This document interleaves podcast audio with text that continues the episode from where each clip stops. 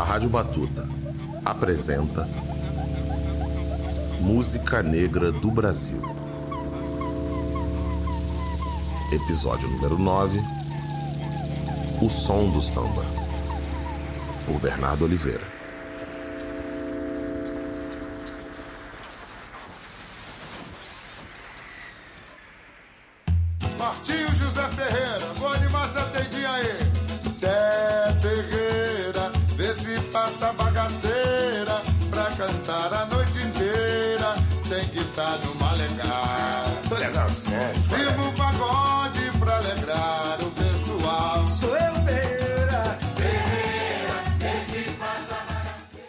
Este samba de partido alto, assinado por Jorge Aragão e Neuci, foi gravado no álbum Tendinha, lançado por Martinho da Vila em 1978. Em sua origem, a forma do partido alto se constitui como um ritmo marcado no pandeiro ou na palma da mão, que serve de base para que os partideiros ou partideiras criem versos de improviso, ritmando a métrica, jogando com as palavras e melodias. Costuma-se dizer que a grande técnica do partido é a sabedoria do improviso, versando a respeito dos mais variados temas. O partido é uma arte improvisada que, graças à genialidade de Martinho da Vila, se converteu em uma estrutura de canção passível de ser gravada e disseminada em discos, CDs, fitas cassetes e arquivos digitais. A música improvisada das ruas transforma-se em registro fonográfico, fenômeno que marca o século XX e se expande através do século XXI. Este processo determina o surgimento de um dualismo, o registro da interpretação de uma canção implica na criação de um novo evento sonoro, transformando o próprio conceito de obra musical. Há o samba que cantamos na esquina, no bar e na roda de samba, e a sua gravação com arranjos instrumentais e técnicas de gravação a recriar criativamente a música das ruas. Esse podcast é sobre o som do samba brasileiro e a contribuição decisiva de dois artistas do áudio, dois artistas negros e brasileiros. O técnico, compositor e instrumentista Norival Reis, mais conhecido como Vavá da Portela, e seu filho, Luiz Carlos Terreis. A história da música brasileira reproduz, na maioria das vezes, a imagem de uma cultura musical concebida e desenvolvida à luz das canções canções que cantamos nas festas pagãs e religiosas, no carnaval, no ato social, nas mensagens subliminares, na conversa de botequim, na boca do povo. Cantamos a malandragem, as desventuras da vida, a desigualdade social, o sorriso e o amor, a flor e o espinho. A história e a análise da canção oferece um eixo para as nossas narrativas de origem, nossa tradição e nossa modernidade serve de suporte para pulsões trágicas e espirituais, como nos hinos religiosos e nos cantos de torcida. Manifesta uma certa concepção de futuro e evolução, como no termo linha evolutiva da canção, criado por Caetano Veloso no final dos anos 60. Demarcam os períodos de ouro e de mudança da cultura, como a era do rádio, a era dos festivais finalmente compartilhando seu espaço com outras formas musicais e sonoras, se torna indício de uma suposta decadência anunciada através de diagnósticos apocalípticos como o fim da canção e o fim da cultura.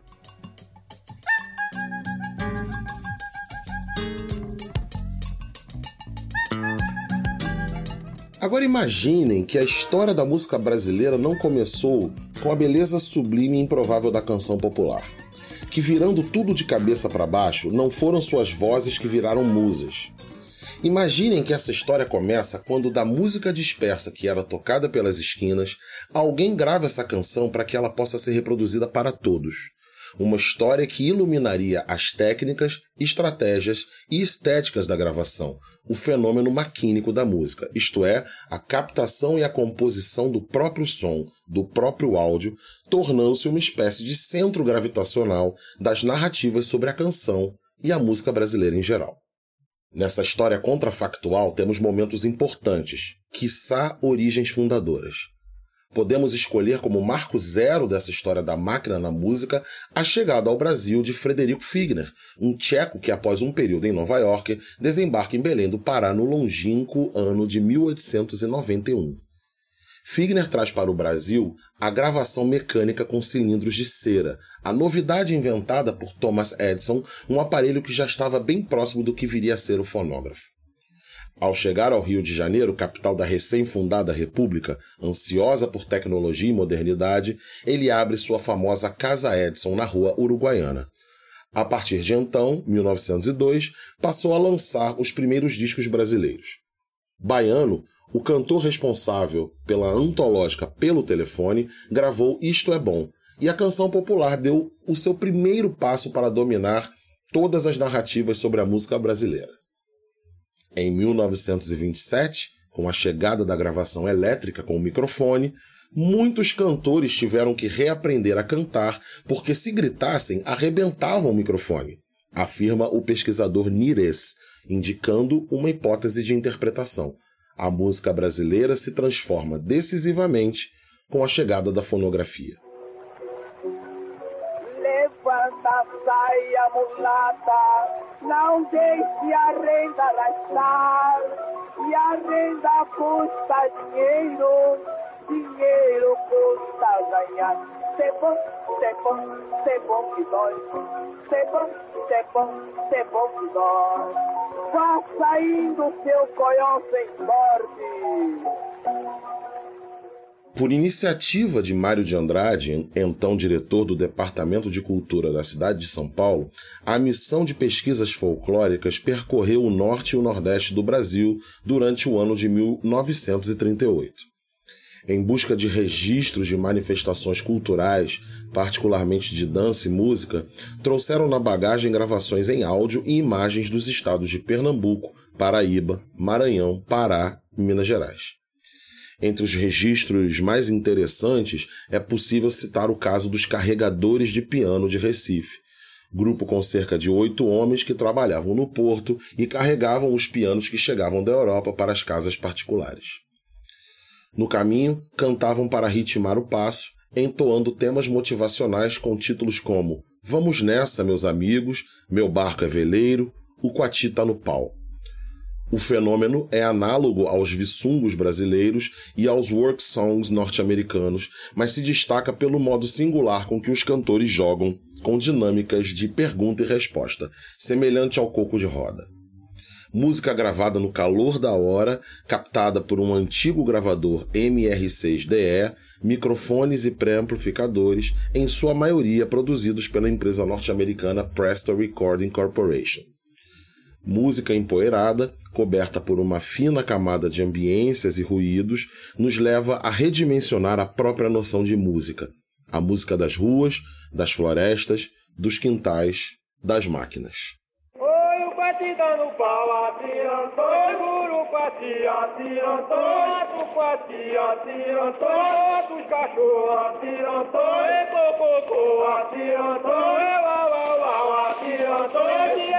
dia atirantou, pedi o meu tipo, atirantou, chumbo pedido, atirantou, rouba queimada, atirantou, chumbo derretido, atirantou, pedi o quati, atirantou, dia de lado, atirantou, dia de de frente, atiranções, tira de banda, atiranções, urupatia, atiranções.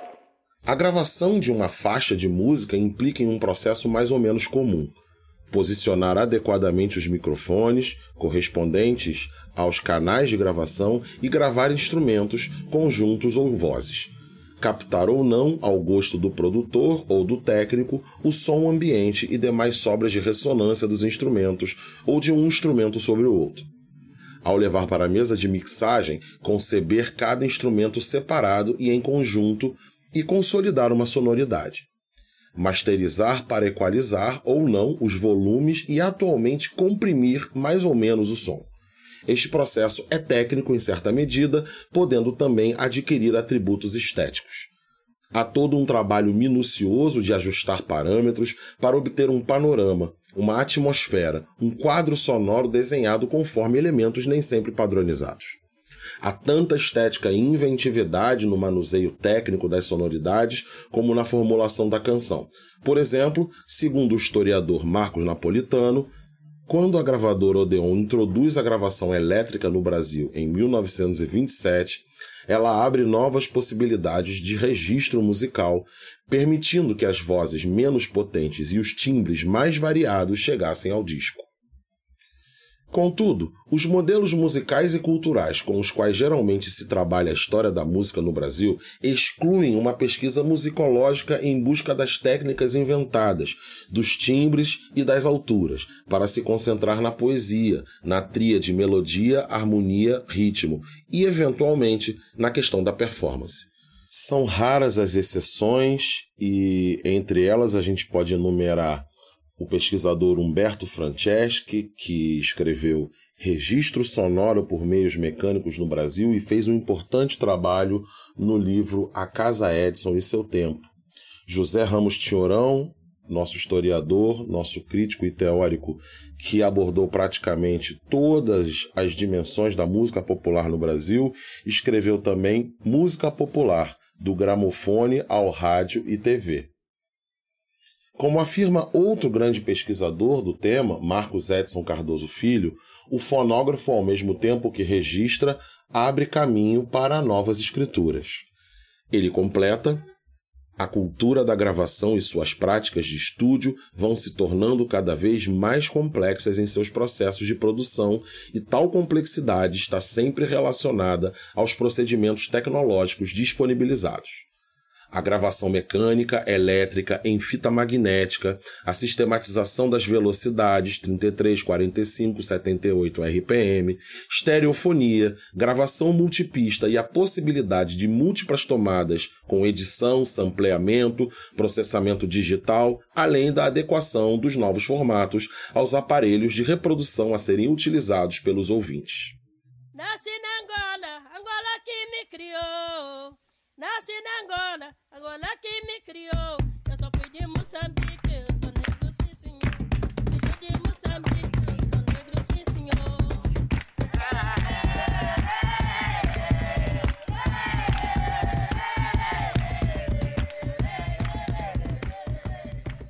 O antropólogo Hermano Viana, responsável pela produção dos CDs intitulados Música do Brasil, que em caravana cobriu um espectro bastante abrangente de manifestações musicais por todo o país, reflete sobre a relação entre a música dispersa das ruas e florestas e sua respectiva recriação através da gravação. Seria ingenuidade pensar que as gravações de música do Brasil e a própria presença de sua equipe nas comunidades onde essas gravações eram realizadas não participam dessa história transformadora. Pois não há, também, gravação pura que registra a música como ela é, sem interferência de quem grava ou do equipamento que grava. A técnica de gravação está longe de ser neutra. Na verdade, ela é uma sucessão de escolhas artísticas e político-culturais que determinam o resultado final que chegará ao CD. Qual é o melhor lugar para a gravação? Onde posicionar os microfones? E qual é o melhor microfone para cada instrumento? Que tipo de gravador, cada um com qualidades e limitações diferentes, utilizar? Essas perguntas só podem ser respondidas através de negociações, muitas vezes demoradas, entre os membros da equipe de gravação e os músicos da comunidade. Por menor que seja a comunidade ou a equipe, há sempre divergências sobre a melhor maneira de apresentar, a maneira certa de tocar, quem está desafinando, quem não está. Por isso, toda gravação é também uma recriação. Muitas das músicas lançadas nesta coleção de CDs são ouvidas literalmente pela primeira vez. Se o ouvinte tiver a oportunidade de escutar esse repertório nas comunidades onde ele foi gravado, certamente vai notar as diferenças. Na bela confusão de uma apresentação do guerreiro alagoano, por exemplo, é quase impossível para quem não está dançando ao lado dos músicos escutar o som da sanfona.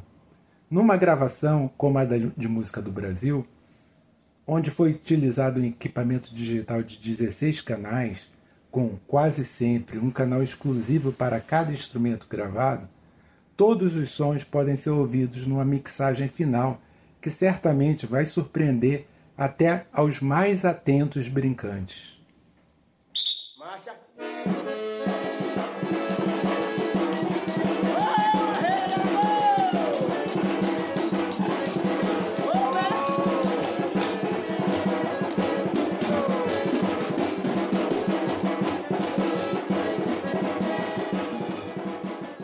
Nesse contexto, qual seria o estatuto das pesquisas conectadas às técnicas de gravação e às invenções técnicas da música brasileira? Seria a canção o único elemento nessa música? As dissonâncias administráveis, os instrumentais como acompanhamento e a gravação limitada à ideia de registro? A percepção de certas práticas e procedimentos afirmam uma história apócrifa. A história do som na música brasileira.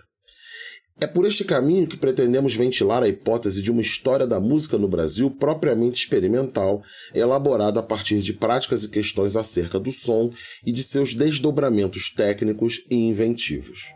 Essa terra é um planeta cercada de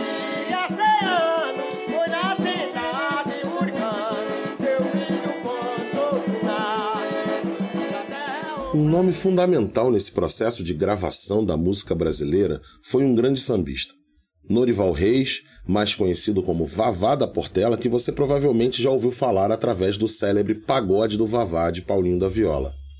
Nascido em Angra dos Reis em 1924, criado nos bairros de Madureira e Oswaldo Cruz, subúrbio carioca, Norival Reis participava da ala de compositores da Portela. Técnico de som, cavaquinista, produtor, arranjador e grande compositor, parceiro de Bezerra da Silva, Jamelão, Joel Menezes e Dunga. Suas canções foram gravadas pelo próprio Bezerra da Silva, por Marlene, Rui Rei, Ângela Maria, Clara Nunes e Jamelão. Como engenheiro de som, Norival ajudou a escrever diversos capítulos da música no Brasil. Um dos principais experimentadores em gravação acústica e amplificação do som. Chegou ao Rio de Janeiro no final da década de 40 e foi empregado na Continental Discos como responsável pela raspagem e polimento dos cilindros de cera, técnica capaz de apagar as gravações anteriores e preparar os cilindros para novas gravações. Trabalhou na Colômbia do Brasil aos 17 anos, participando da edição de som e sonoplastia de filmes como Genival de Morte Tem Boi na Linha, entre outros. Mais tarde, atuou no estúdio da Continental na Avenida Rio Branco 50, estúdio cuja sala era imensa, todos os equipamentos valvulados, Ampex dois canais, um estrondo para a época. Nesse contexto, Reis gravou fonogramas definitivos de Francisco Alves, Silvio Caldas, Elisete Cardoso, Emilinha Borba, Ângela Maria, Orquestra Tabajara e Radamés e Natalie. Após o fechamento da Continental, Reis abriu o estúdio Atonal na Rua do Resende, onde, entre outras façanhas, gravou Martinho da Vila pela primeira vez, revelando-o para todo o Brasil. E participou de discos fundamentais de grandes mestres da música negra do Brasil, como Cartola e Candeia. Saindo do estúdio Atonal, arrendou o estúdio da Continental até ser contratado pelo recém-aberto Estúdio Havaí, o primeiro estúdio da América Latina a gravar em quatro canais. Nessa época, seu filho Luiz Carlos Terreis já o acompanhava como assistente. Encerrou suas atividades nos estúdios da UBC, onde gravou, entre outros, álbuns importantes como o segundo disco de Cartola, chamado simplesmente Cartola, de 1976. Dedica-se então a cultivar seu grande talento como compositor de samba enredo, compondo clássicos como Conto de Areia Luaie, Terra da Vida, Macunaíma, Herói de Nossa Gente, entre outros. Sua atividade como técnico foi marcada por uma experimentação capaz não só de atingir a sonoridade à altura das expectativas de um produto comercializável, como também de a um só tempo buscar soluções técnicas e estéticas para alçar canções populares a registros monumentais de um alto período da música no Brasil. A seguir, reproduzo parte do artigo escrito pelo jornalista e técnico de som Márcio Teixeira, um dos poucos, se não o único registro mais concreto sobre a atividade de Norival Reis. Considerado pioneiro da gravação com câmara de eco no Brasil, em 1951, nas sessões do Baião Delicado de Valdir Azevedo, Norival Reis, então técnico da Continental, desenvolveu uma câmara de eco rudimentar que na realidade consistia em uma caixa de som e um microfone instalados em um banheiro desativado que ficava ao lado do estúdio. O som, depois de ecoar nas paredes do banheiro, era captado pelo microfone somado ao som da música. Disse que o resultado fez tanto sucesso que Norival até recebeu cartas do exterior perguntando qual era a marca do equipamento utilizado. Cheio de humor, ele dizia que era Celite, nome da tradicional fabricante de louças para banheiro.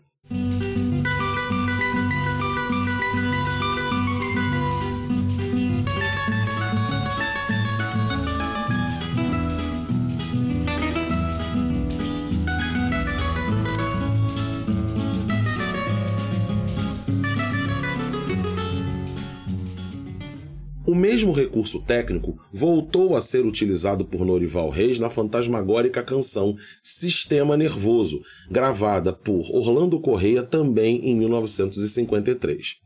A primeira faixa no Brasil a contar com sonoplastia, com um relógio tipo carrilhão e um despertador.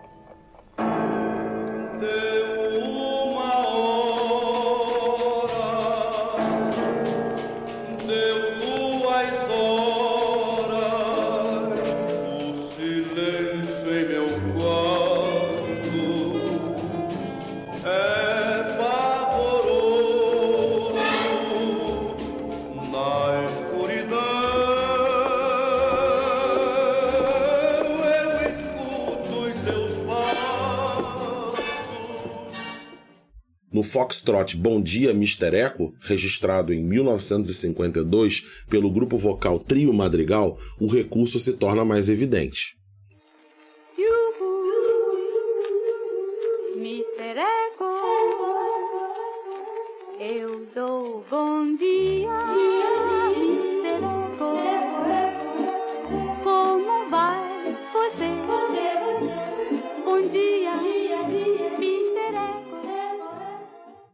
Norival utiliza o procedimento em fonogramas de Dick Farney, Emilinha Borba, Marlene, entre diversos outros artistas. Na clássica O Samba é Bom Assim, cantada por Jamelão, de autoria do próprio Norival com Hélio Nascimento, outra inovação. Norival diz: Gravei uma pista inteira de ruídos da Avenida Rio Branco e montei com a gravação do estúdio, recordou o técnico em matéria para o jornal Última Hora de fevereiro de 1977. Boa noite, moçada! Sabe que hoje nós vamos receber aqui a visita do doutor Marcelo, né? Ih, olha aí, a orquestra está chegando. Olha o Zé Bodega. Vamos castigar aquele partido alto? Castiga aí, Raul!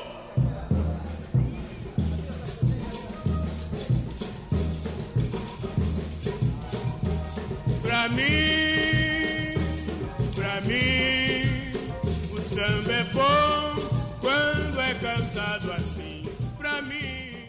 Observo aqui a verdadeira epifania sonora que se pode escutar em O Samba é Bom Assim. A voz inesgotável de Jamelão, o peso e a sofisticação da Orquestra Tabajara de Severino Araújo, um samba composto por dois notáveis portelenses, Norival Reis e Hélio Nascimento e a sonoridade exuberante criada minuciosamente por Reis, com destaque para a camada de ruídos que permeia toda a faixa e o momento em que Jamelão faz a deixa para a orquestra apresentar um estrondoso interlúdio. Dale maestro! Observa-se na concepção de Norival Reis uma série de procedimentos antes restritos aos círculos da experimentação na música pop contemporânea, europeia, norte-americana ou jamaicana, em nome de artistas do áudio como King Tubby, Coxon Dodd e Lee Perry, tais como gravações de campo, procedimentos antes associados somente à música concreta, dentro da tradição francesa inaugurada por Pierre Schaeffer, isto é, a música extraída de objetos considerados não musicais, além da utilização de sonoplastia, da pesquisa por efeitos com a utilização de procedimentos experimentais. Estamos falando de um homem negro, cavaquinista de primeira e integrante da ala de compositores da Portela da mesma geração de Monarco, Candeia, Catone, Manasseia, entre tantos outros.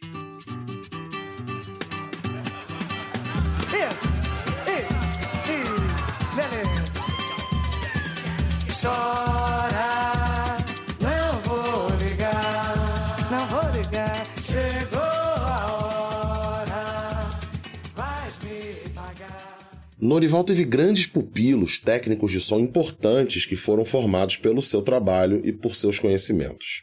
Como, por exemplo, o grande Nivaldo Duarte, responsável por, entre outras proezas, gravar o álbum do Clube da Esquina com apenas dois canais.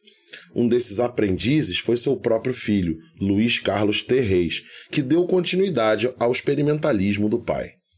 Terreis foi um técnico decisivo na construção da sonoridade do samba dos anos 70 e 80, elaborando formas de gravar os novos instrumentos oriundos dos pagodes que corriam na quadra do bloco Cacique de Ramos. Integrante do Saturno V, o então surfista e baterista Luiz Carlos Terreis foi o responsável pela consolidação de uma nova sonoridade no samba, construída por uma pletora percussiva equilibradíssima em termos de graves, médios e agudos, extremamente repicada por instrumentos novos como o repique de mão, tantã e o banjo cavaquinho recriado por Almir Neto. Contratado como técnico de som pela RCA Victor em 74, participa da gravação de Canta Canta Minha Gente de Martinho da Vila, como assistente de Paulo Frazão, o Garrincha, técnico paulistano que realizou a mixagem do álbum.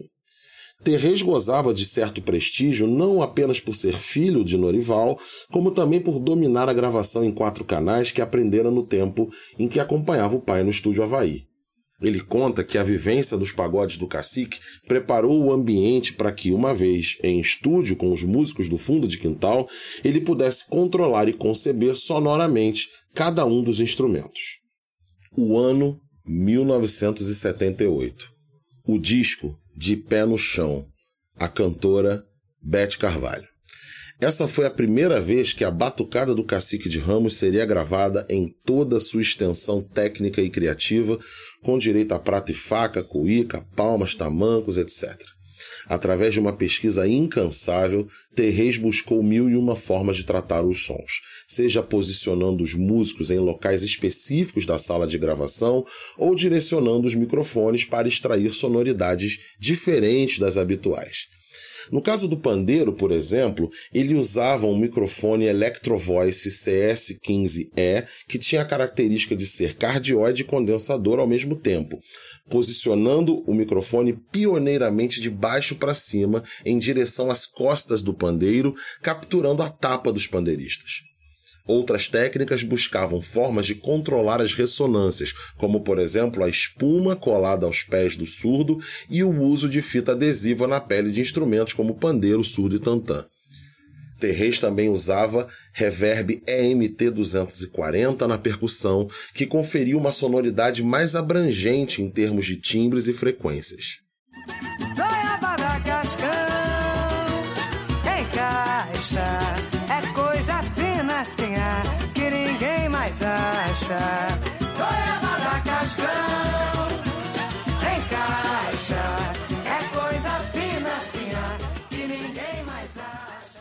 Não se pode esquecer também de Flávio Sena, outro pupilo de Norival, responsável por discos fundamentais, alguns em parcerias com Terreis, como Na Fonte, de 1981, também gravada por Bete Carvalho, no qual os instrumentos do cacique sobretudo o repique de mão inventado por Ubirani, o banjo cavaquinho aprimorado por Almir Neto e o tantã reinventado por Sereno, adquirem uma outra sonoridade, ainda mais definidora do que seria o samba dos anos 80 e 90.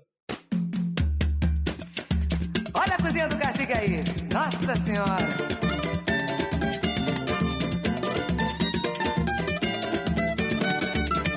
Você não é feliz, eu sei porquê. Amor dei demais, não valeu.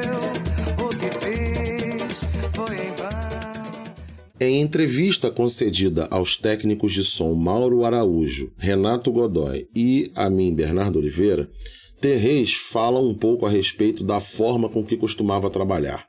Fala também um pouco sobre a maneira como tratava a gravação de instrumentos como o surdo. Dava para criar, rapaz. Você tinha o horário. O estúdio era só da gravadora, não tinha ninguém para gravar no horário. Eu ficava pesquisando. Que tu tinha que bater o cartão e ficar lá, meu amigo. Não tinha esse papo de ir embora, não. Aí ficava, porra, pesquisando tudo. Pesquisava microfone no instrumento. Na bateria eu pesquisava o local do estúdio que era melhor para bateria, para gravar cordas, o lugar melhor que era para botar o cello, botar o violino que o surdo era qualquer coisa, velho. Era bom, bom, bom. Não tinha um tratamento no instrumento, entendeu? Se tu não botar aquela espuma lá embaixo, não soa o instrumento, fica seco, fica bom. bom. É. Tudo pesquisa. Não foi nada assim, ah, vamos ver se dá certo. Não, foi pesquisando.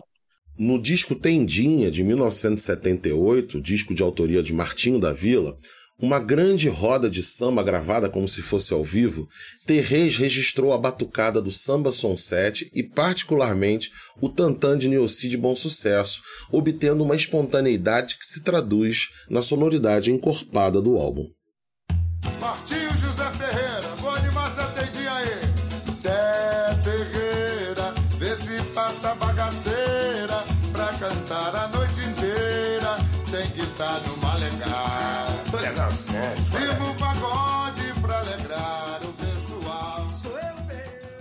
No programa O Som do Vinil, que retrata o álbum De Pé no Chão, contam-se duas histórias importantes.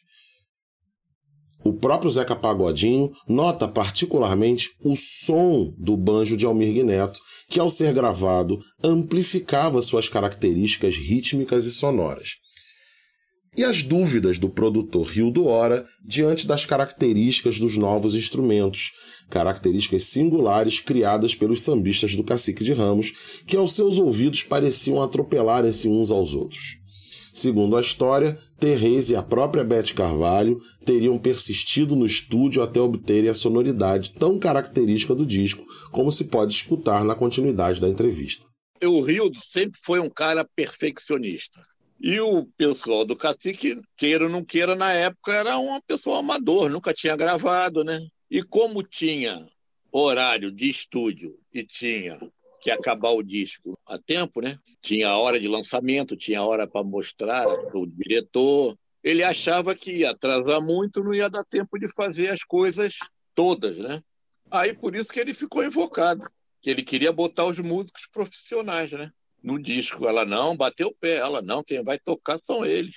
Mas aí foi só um dia, no outro dia ele já voltou e ficou tudo certo principal não foi gra gravar, eu gra gravamos legal pra caramba. Eu gravei legal, porque eu já te falei que eu já sabia a sonoridade mais ou menos.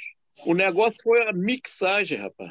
Mixar que, porra, a base antes era surdo, bateria, baixo, pandeiro, um tamborim, um reco-reco, né?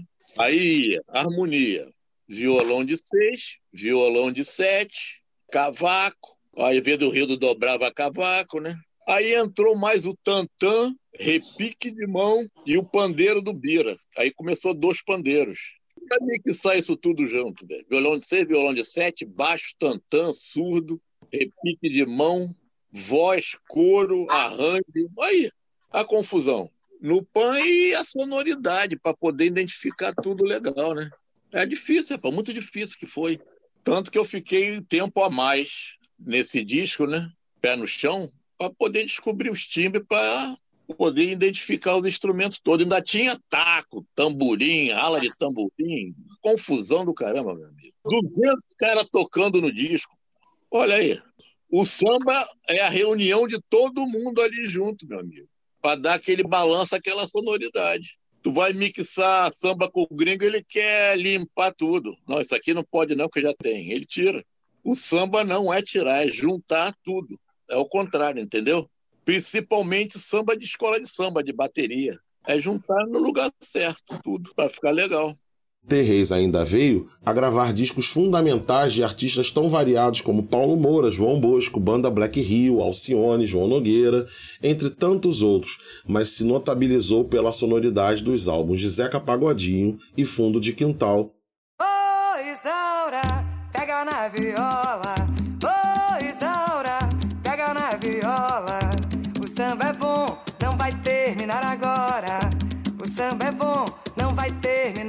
Isaura, ô Isaura, pega na viola.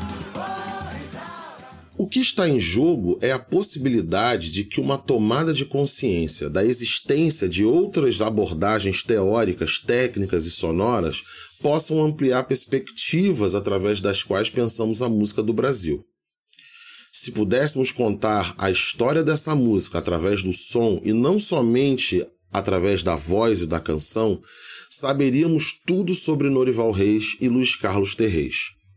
Saberíamos provavelmente o nome do técnico da gravação da música interpretada por Baiano. Teríamos certamente um relato heróico desse momento de precariedade e superação na primeira gravação brasileira. Sabemos, porém, que isso não ocorre. Ninguém sabe o nome dos nossos primeiros técnicos, raramente sabemos seus nomes ao longo do tempo. Quem operava as máquinas não estava ao lado de quem usufruía do seu funcionamento: empresários, cantores, instrumentistas. A persistência silenciosa desse tema nos faz acreditar que algo está mudando na paisagem sonora do país. Diga-se de passagem, algumas reincidências aguardam avaliação rigorosa de nossos estudiosos, sobretudo quando se trata de retirar a percussão e a percussividade da música brasileira.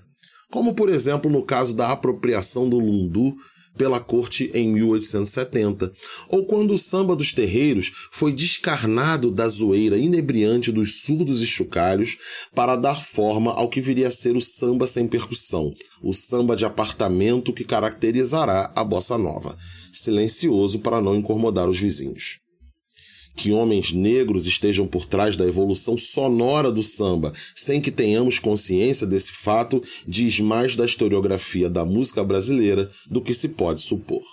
A